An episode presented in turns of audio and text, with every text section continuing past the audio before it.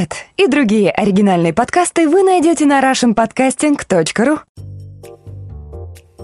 Добрый вечер, доброе утро, добрый день, товарищи, слушающие радио 70%.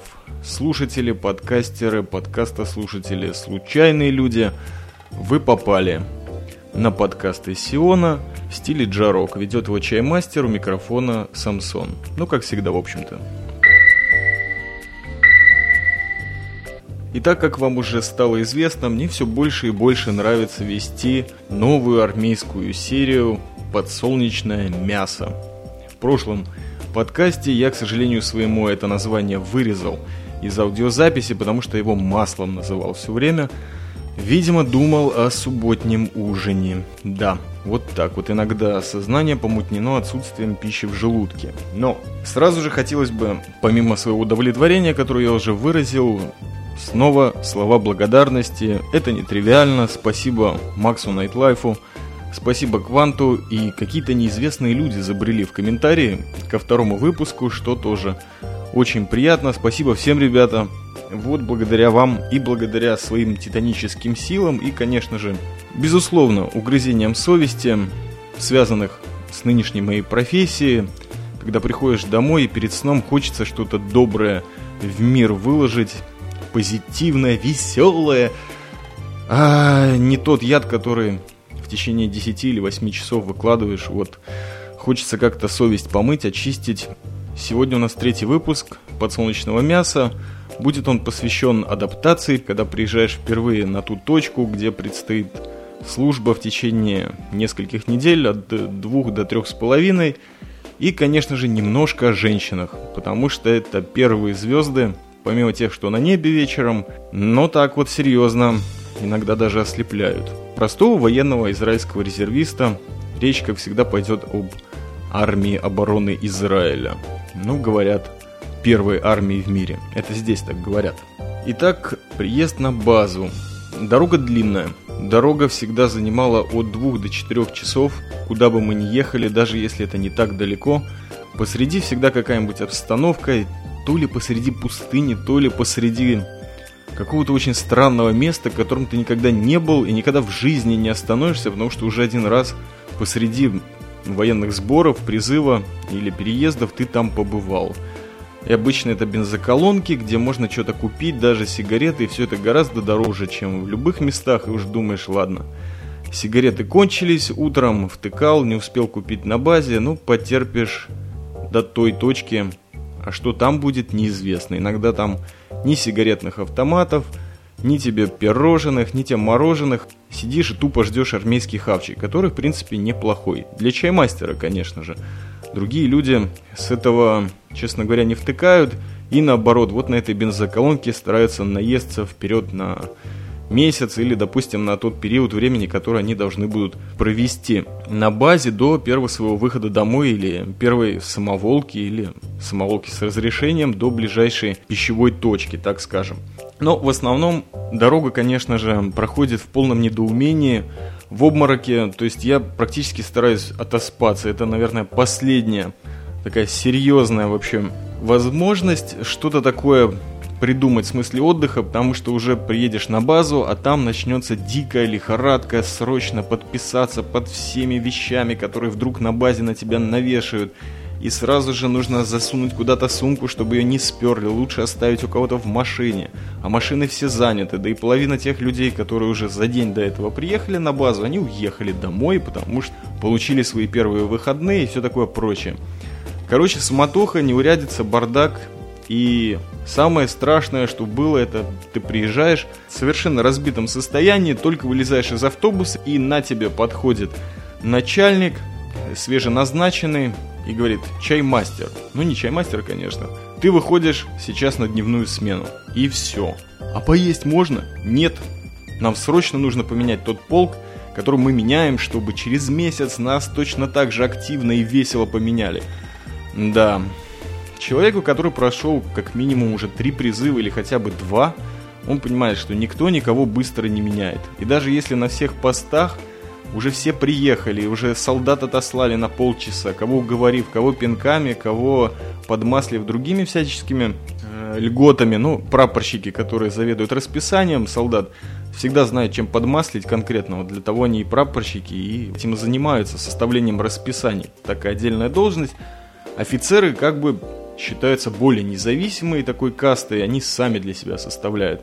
Но обычно составляли очень просто. Приезжающий офицер с автобуса сразу же улетал куда-нибудь на охрану границ на непонятное количество часов, или ставили его на какую-нибудь точку или в засаду, и ты там сидишь и втыкаешь, думаешь, что с твоими вещами. Ну так вот, так как я уже не впервой приезжаю, то понимаешь, что прежде всего нужно всеми силами отмазаться от вот этой первой дневной смены, которая обычно или в 3, или в 4 часа дня начинается и продолжается неизвестно до какого часа, до 11, до 12, пока вся смена, которая тебя уже, твои солдаты, приходят, не отоспятся, не откушаются, не насмотрятся футбол или какую-нибудь попсню, которую показывают по кабельному телевидению, которое, кстати, на большинстве баз даже временных проведено очень быстро этим занимается. Видимо, какая-то скидка есть для армии.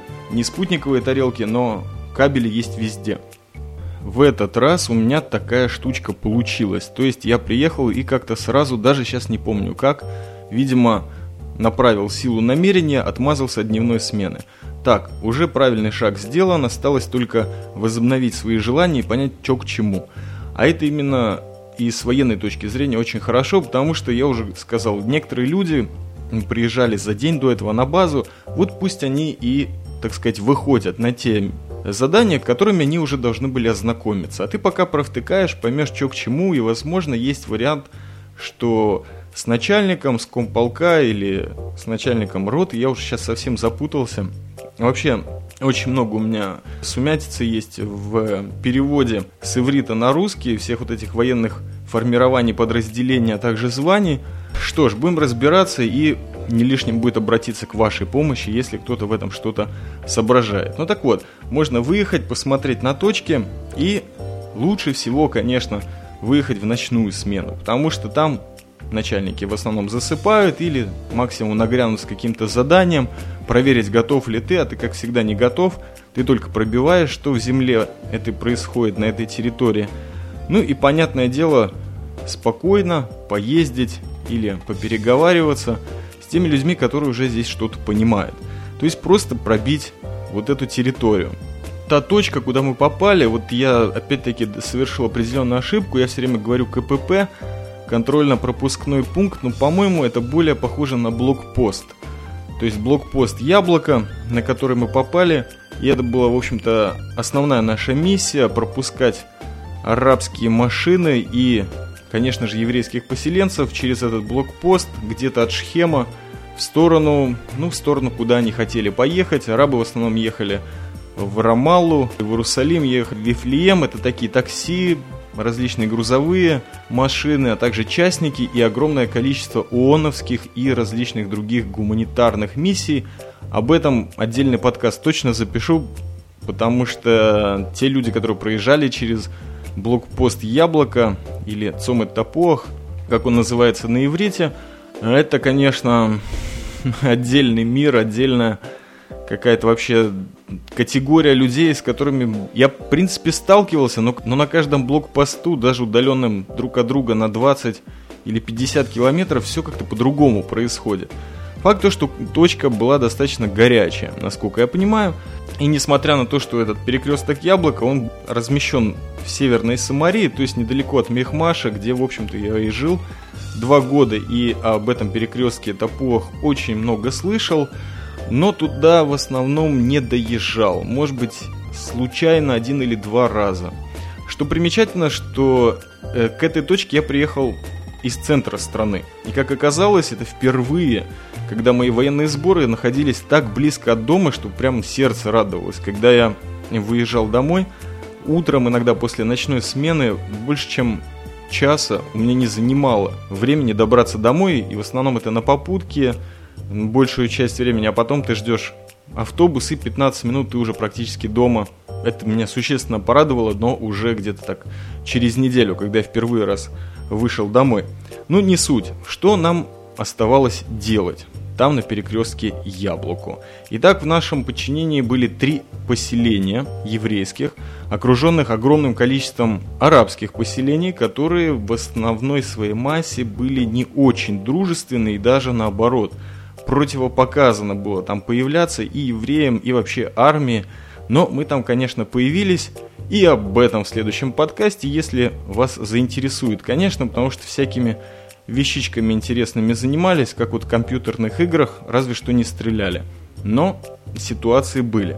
Итак, три поселения, одно из которых, главное, Тапуах, оно вообще известно для людей, которые немножечко копаются в истории Израиля или Сиона. Когда-то это был оплот или форпост ультраправых радикалов, людей, соблюдающих еврейскую традицию и очень любящих эту землю. Именно поэтому они и поселились в этом осином гнезде арабского террора. Ну или какие там другие интересные междометия люди себе позволяют в прессе и в других. Организация, которой они принадлежали, называлась КАХ по имени Равина Мейра Кааны, который родом из Америки, приехал в Израиль, очень любил эту страну и любил настолько, что считал, что эта страна только для евреев. На самом деле я немного утрирую, книги его читал, но сейчас было бы лишним излагать всю его идеологию. Он был за трансфер всех арабов куда-нибудь за границы Израиля, прежде всего.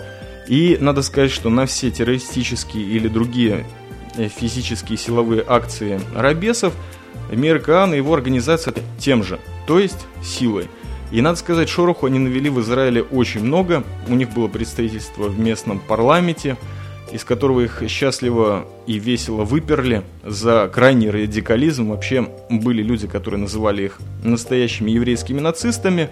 На самом деле часть этой организации составляли подавляющую часть, очень серьезные люди, которые глубоко понимали и в еврейской традиции, и в боевом деле. В общем, когда организовали этот поселок Топох, они шороху в округе навели очень много – так что к ним вообще никто не приставал, и арабы, видя наклеечку на машинах, что ребята из данного поселения, ну, старались на энное количество километров срочно убежать куда-то. То есть позиция серьезная, но сейчас все эти ребята уже давно разогнаны, кого пересажали, кого даже убили. Сына Кааны и его жену убили 10 лет назад, если я не ошибаюсь ситуация в организации это очень серьезно поменялась, потому что нашли огромное количество стукачей и так далее и тому подобное. Но костяк остался, может быть, люди немножко поостыли, но не потеряли своего авторитета среди арабов. Его вообще, если один раз заработал, трудно потерять. Ну и, соответственно, еще два поселения рядом с ними в сторону Иерусалима по дороге, которая, в общем-то, и соединяет центр страны Иерусалим но через так называемые оккупированные территории. Вот три поселения нам нужно было на Хаммере объезжать, охранять, общаться с жителями, открывать-закрывать им ворота, работать со всякими наблюдательными системами и, конечно же, пить кофе, закусывать булочками, ну, все, что предоставляется солдатам-резервистам для того, чтобы они посреди ночи, посреди смены не заснули. Блокпост – это отдельная тема, тоже одна из наших миссий была. И третья, конечно же, появилась посреди. Это были всяческие засады, легкие укрепления, неожиданный выброс людей в точке, где можно было предотвратить что-нибудь такое террористическое. И, конечно же, я не знаю даже назвать это под пунктом четвертым или нет, но факт в том, что пару раз получилось выехать в арабские селения и навести там шороху. Решение было принято начальником базы, Конечно же, согласовано со всеми вышестоящими армейскими полицейскими органами в этой области. Было, не сказать, что весело, но интересно. В конечном итоге заглушаешь свой здравый рассудок на определенном этапе и просто делаешь то, что говорят. Потому что это армия, а не какое-нибудь дизайнерское бюро, где тебе нужно доказывать свою точку зрения – харкая кровью, слюнями, борясь за чистоту искусства. Нет, здесь в конечном итоге очень четко поставлена задача, ее нужно исполнять. Тем более, что ты не просто пример для подражания или пример для других, ты должен быть вот тем самым клеем для своего звена, для своего отряда в Хаммере или просто пешего звена, неважно, куда тебя засунули или поставили, именно так иногда всовывают что ж делать? Что еще радовало мою душу, это, конечно же, свой командир. Всегда приятно иметь кого-нибудь своего э, среди начальства, а именно это был мой командир, начальник охраны на предпоследней базе, в которой я служил в срочную и службу по контракту. То есть эм, самое интересное, что он еще оказался моим соседом, и вместе с ним я приехал на учение. Человек очень спокойный, есть чему у него поучиться, всегда с улыбкой и, конечно же, с громадным терпением. Звание майора – он, конечно, послужил гораздо больше, чем я в армии. По-моему, до 30 с лишним лет и совершенно недавно освободился, может быть, лет 5 назад. Так что все эти фишки он еще помнит, связанные с контрактной службой и т.д. И, по-моему, очень счастлив находиться на гражданке, тоже из города апельсиновых куч, как я уже сказал. То есть, какой-то клей между нами образовался, но он был назначен не самым главным начальником, а замом. Ротация происходила между ним и другим человеком, что в общем-то, мне помогало, потому что я тоже пришел на все время военных сборов и как-то вот таким людям, которые не на полсрока, как-то к ним чуть больше уважения и больше слушают тому, как находятся на территории больше всего и понимает, наверное, больше. Тем более я старался понять сразу, что происходит, и несколько раз выходил чисто от себя добровольчески во всякие миссии, что, естественно, офицерам очень нравится, потому что не приходится искать какого-нибудь дежурного солдата, чтобы прикрывал, будить его, чистить ему зубы, водить в туалет, кормить, все такое просто. Вот такой есть чаймастер с теми же погонами и готовый всегда ко всему, особенно ну, в первую пору, чтобы понять, что происходит.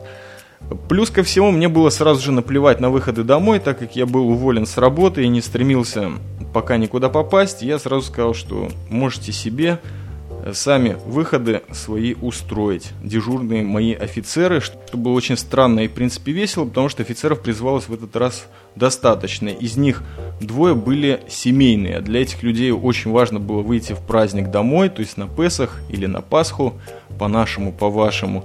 И когда такой вот чаймастер в очередной раз оказывается, говорит, да, конечно, вы семейный, выходите, я останусь в легкую.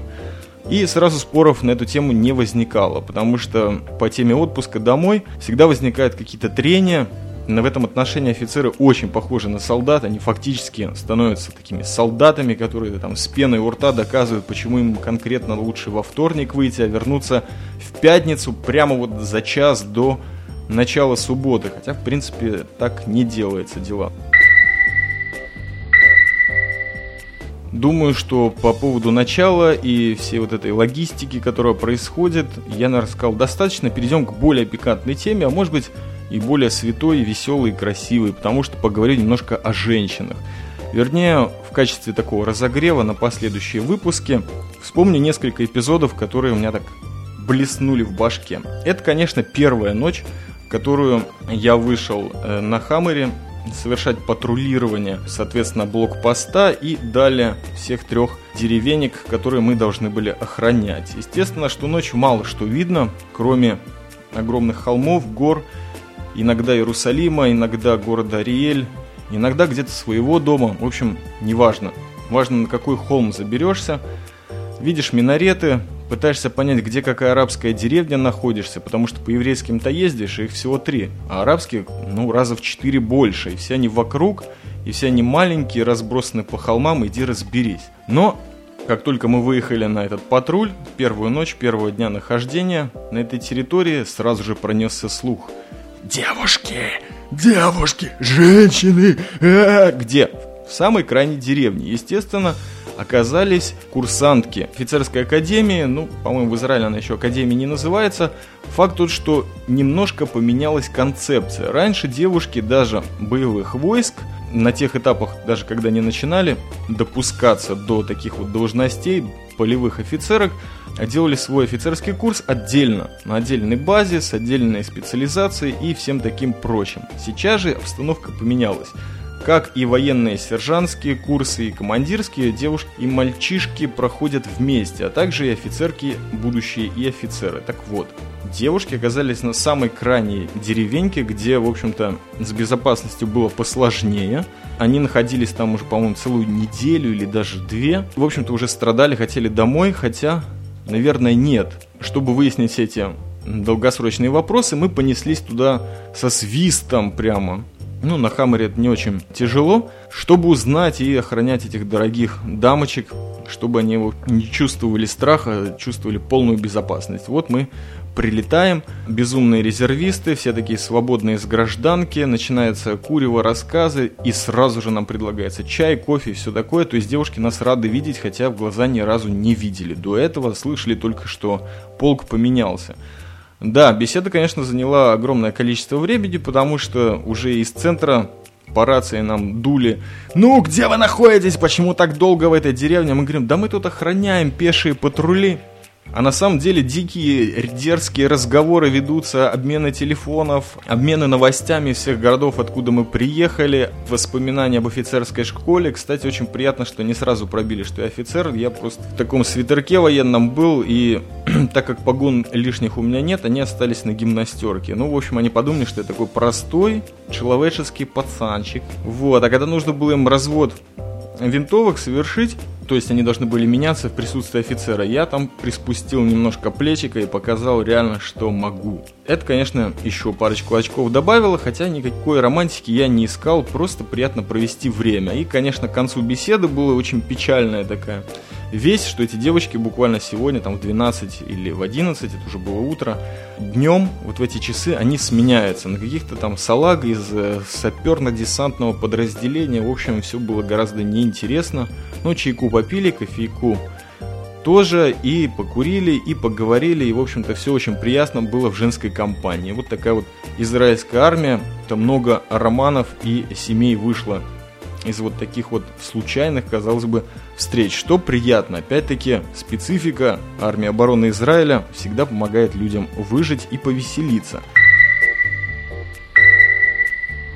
Также у нас были девушки с собаками, работали они тоже на блокпосту.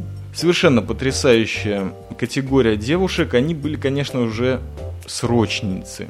После курса кинологов, наверное, до года в армии, хотя девушки в основном здесь служат два года всего, если я не ошибаюсь. Трудно сказать про девушек, что они салаги, но такие буквально еще ответственные, еще заряженные, так сказать, с пылом, с жаром. Они хотят исполнять свое задание очень хорошо. С собаками очень плотно влезают во все арабские такси, которые мы отводим э, в отдельный отсек, чтобы их проверить на предмет всяческого провоза наркотиков, но в основном, конечно, различных взрывных веществ или каких-то еще других веществ, которые этот инструктор девушка нам не раскрывала, но факт в том, что было приятно за ней понаблюдать, как она обращается с собакой, как она маленькая, 18-летняя, выводит 30-летних мужиков, 40-летних, 50-летних, выстраивает их в очередь и спокойно по этому такси, без всякого страха, исполняет свою работу достаточно профессионально. Должен сказать, это тоже непобедимая израильская армия, где фактически бывший ребенок без году неделя в армии ведет себя очень профессионально, как, возможно, я видел многие профессиональные армии, ну, как, например, как турецкая и американская вживую, ну, точно так же себя ведут, но только им 30-35 лет. И вот эти вот девушки потрясали, потому что даже на какое-то, я не сказал бы снисходительное, но такое человеческое, нежное отношение к ним, они реагировали с полнейшим восторгом, восхищением, потому что обычно, наверное, их так натренировывают, что строгая дисциплина, наверное, они раскрываются так чисто по-человечески, отрываются только на гражданке, но они были очень поражены, что им офицер, естественно, резервист, полную свободу действия предоставляет. Я именно так и сказал. Говорю, ты профессионал, ты знаешь, что делать. Когда ты что-то видишь, ты находишься с нами на блокпосту. Просто скажи, проверю вот эту машину. Все, машина будет рядом с тобой, рядом с тобой будет охранник, а это обязательно, она не может просто так. Всех выставить, ее кто-то должен прикрывать с тыла. Соответственно, это же девушка. Когда такую поддержку получает, девушка была просто, ну, грубо говоря, моя. Когда твои профессии проявляют уважение, и понимание это всегда придает такие нечеловеческие силы, чего, в принципе, вот в моей профессии, в службе по контракту и срочной было достаточно мало. Все время всем нужно было доказывать каждый день и каждый час, что ты не дурак и что твоя профессия в формате базы ВВС это все-таки что-то значит. Вот этим девушкам ничего доказывать не надо. Очень приятно было с ними поработать и, возможно, о них тоже будет немножко сказано больше в продолжении.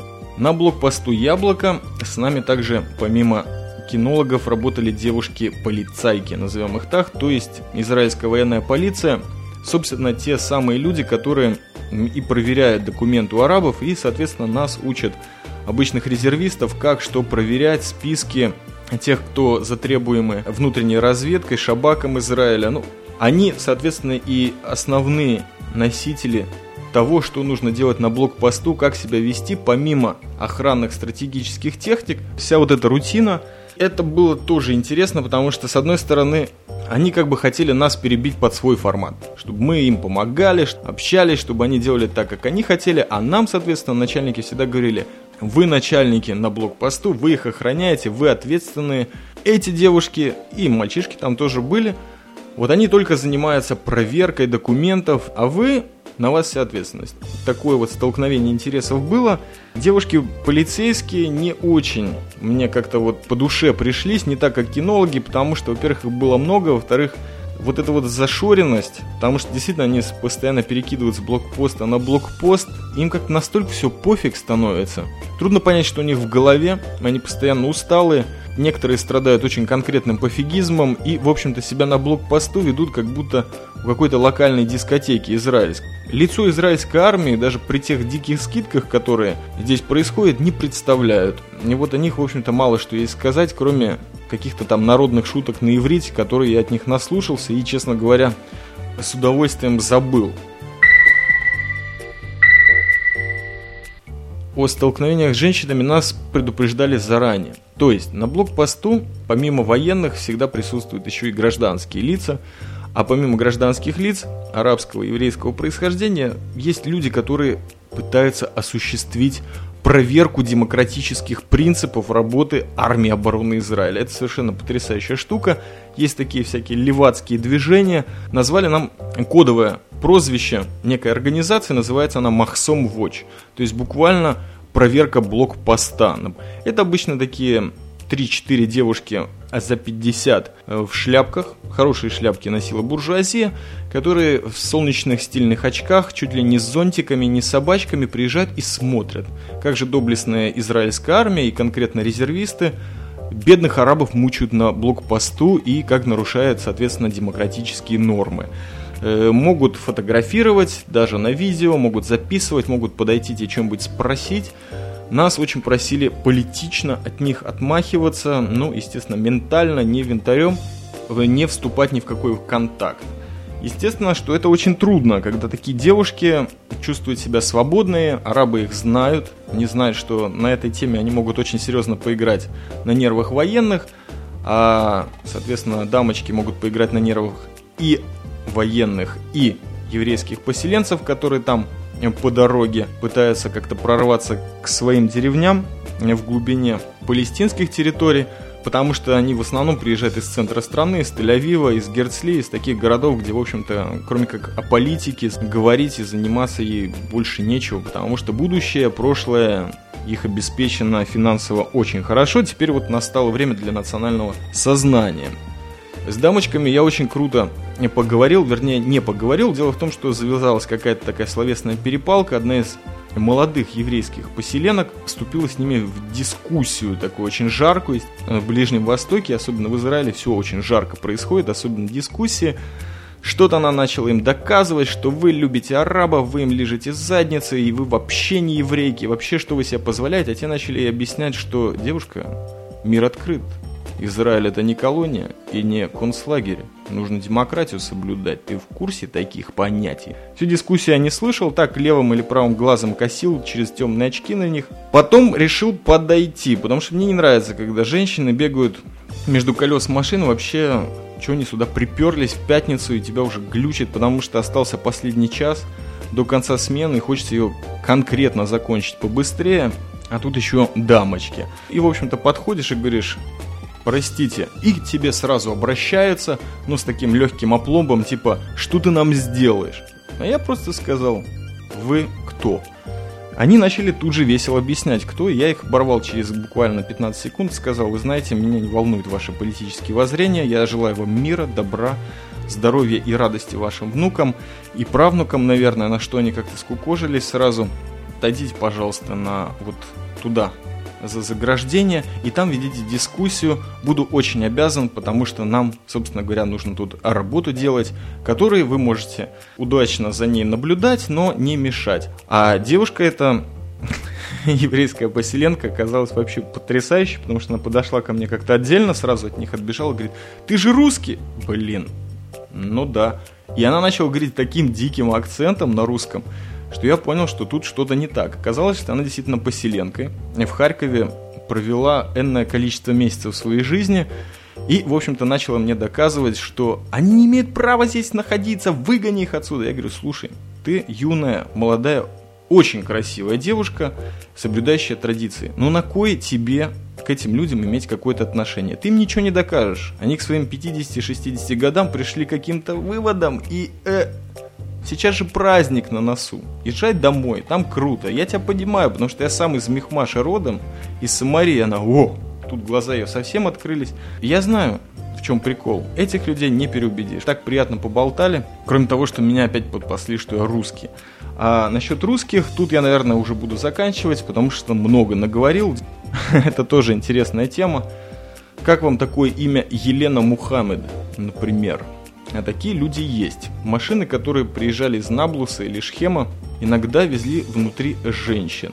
Соответственно, проверяя паспорта, удостоверения и вообще ксивы, ты вдруг видишь русские имена. И это те слухи о том, что арабы особенно доктора, юристы или все те, кто закончили образование в бывшем Советском Союзе, имеют русских жен и живут в самых страшных палестинских территориях, да, слухи эти подтвердились. Елена Мухаммед или Светлана, то есть ты видишь арабская семья, где арабес как арабес, жена потрясающе похожа на кого-то из глубинки Молдавии, Украины или России, и совершенно непонятные дети, которые вроде бы темные, но настолько белобрысые, что вроде свои, а вроде не свои. Естественно, сразу же в сердце какие-то очень странные чувства, не знаю, ностальгия или какая-то боль, жалость. Все это какие-то оттенки, на самом деле такого я ничего не испытывал, просто интересно было. Ого. Вот такое вот. А один раз вообще был прикол принципе, на блокпосту нельзя ходить. То есть пешком его не пересекают, только исключительно на машинах. И вот однажды выскакивает в каком-то диком ужасе женщина, полностью а, под арабку одетая, то есть в платке, в платье до земли, что-то махая паспортом, бежит ко мне. Я такой, стой, стой, стой, стой, что делать? Мало ли что, там взорвется или ножом кинет. О таких вещах я не думаю, просто прошу остановиться. И она мне девушка абсолютно похожая на арабку, говорит, простите, пожалуйста, мой брат сейчас проверяется в автобусе, а у меня его паспорт. Взволнованная, и я говорю, конечно, конечно, проходите, пожалуйста, передайте. Ну так, оглядел, что и вроде никаких потрясающих приборов взрыва не торчит. Извините за столь странные подробности, но это именно так. И солдатам махнул, чтобы пропустили. Все отдала, возвращаясь, очень долго благодарила. Я говорю, не стойте на жаре, возвращайтесь в машину такие вот интересные русские женщины живут на палестинских территориях. Наверное, на сегодня все. Наговорил уже и так много. Надеюсь, что повеселил. Прежде всего, себя повеселил. Это приятно. Напоминаю, что 300-й подкаст «Радио 70%» приближается. По-прежнему с удовольствием, с радостью, с затаенным трепетом жду от вас, слушатели подкастеры, подкаста слушатели, аудио, видео и других, возможно, текстовых фидбэков. Поздравьте, не поздравьте, скажите, что думаете. Спасибо вам. Это снова Чаймастер, армейская серия «Подсолнечное мясо» номер 3. Всего доброго, пока.